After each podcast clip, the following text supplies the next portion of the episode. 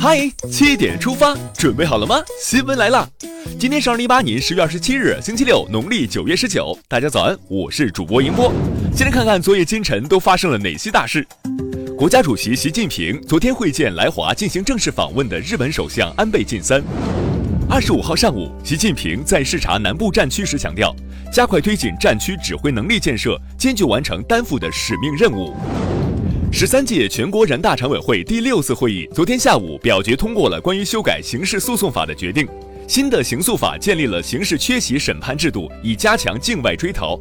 会议还表决通过了《中华人民共和国消防救援衔条例》，将于今日起施行。消防救援衔专为消防救援人员设立，是国家给予消防救援人员的荣誉和相应待遇的依据。你好，中国消防员。中国人民银行副行长潘功胜在国新办吹风会上表示，以债券市场为突破口，通过市场化的方式设立民营企业债券融资支持工具，来缓解企业融资难，创新债券工具解决实际困难。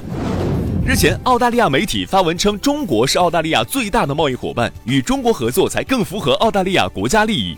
外交部发言人华春莹昨天回应称，中方愿与澳方深化政治互信，拓展经贸合作。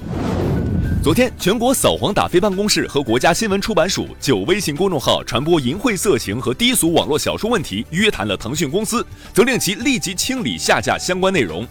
大企业更要有大担当。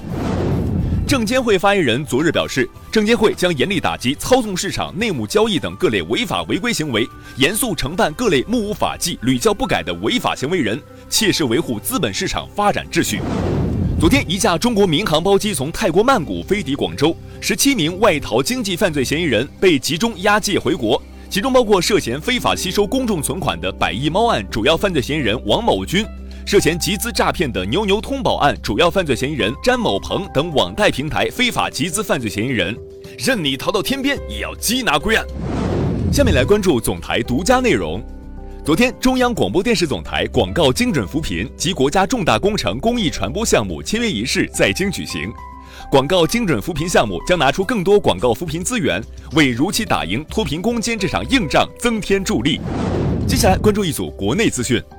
昨天，一架民用小型直升机在河北秦皇岛坠毁，机上三人全部遇难，事故原因正在调查中。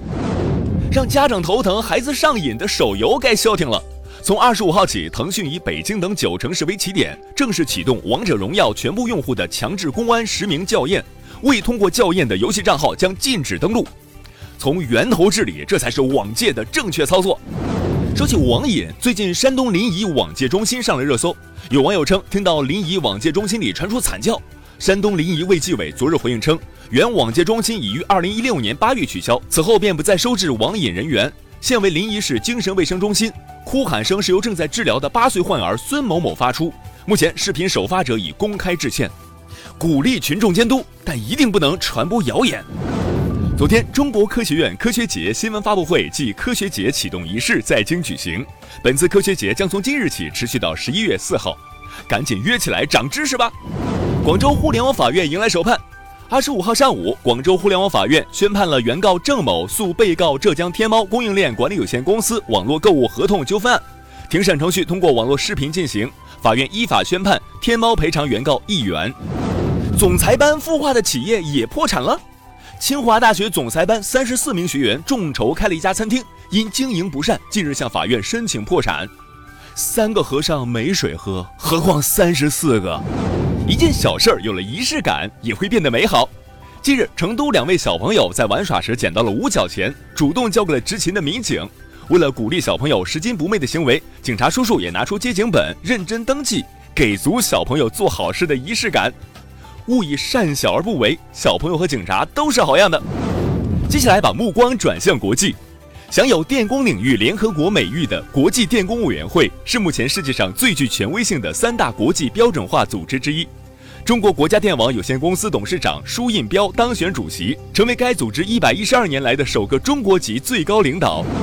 沙特阿拉伯总检察长二十五号表示，沙特调查人员审核土耳其方面提供的证据，推断卡舒吉死于事先计划好的行动，但未提及证据及其细节。埃塞俄比亚议会两院二十五号召开特别会议，批准穆拉图特肖梅辞去总统的申请，并选举萨赫勒沃克为新一任总统。这是该国首次由女性担任总统。孙悟空有儿子了，你买账吗？据美媒报道，中日联合制作的动画电影《齐天小太子》将在二零二零年东京奥运会时上映。影片讲述了齐天大圣的儿子在外星威胁中保护地球的故事。大圣，你果然是超级大 IP。接下来进入今天的每日一席话：随时以举世因资而立功，用万物之能而获利其上。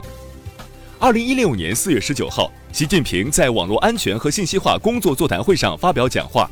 他指出，随时以举世因资而立功，用万物之能而获利其上。我国网信事业发展要适应这个大趋势。总体上说，网信事业代表着新的生产力、新的发展方向，应该也能够在践行新发展理念上先行一步。随时以举世因资而立功，用万物之能而获利其上，出自《韩非子·喻老》，意思是根据适当的时机来办事，依靠客观的条件来立功。利用万物的特性，然后在此基础上获利。最后进入今天的每日话题：爷奶照看孙女向儿子索要费用，法院非法定义务支持。山东淄博市一对老人把自己的儿子儿媳告上法庭，要求其支付带孙费。二零一六年七月至二零一七年六月，孙女一直由爷爷奶奶抚养，两被告未恰当履行抚养义务，最终法院判决被告支付原告垫付的抚养费两千六百元。有网友表示。请保姆一个月都好几千了，应该给抚养费。也有网友认为，年轻人工作压力大，无暇顾及孩子，父母也该多理解支持。对此你怎么看？你觉得老人帮忙带孩子应该收钱吗？好了，今天的七点出发就到这里，更多精彩内容请关注央广新闻微信公众号，咱们明天再见。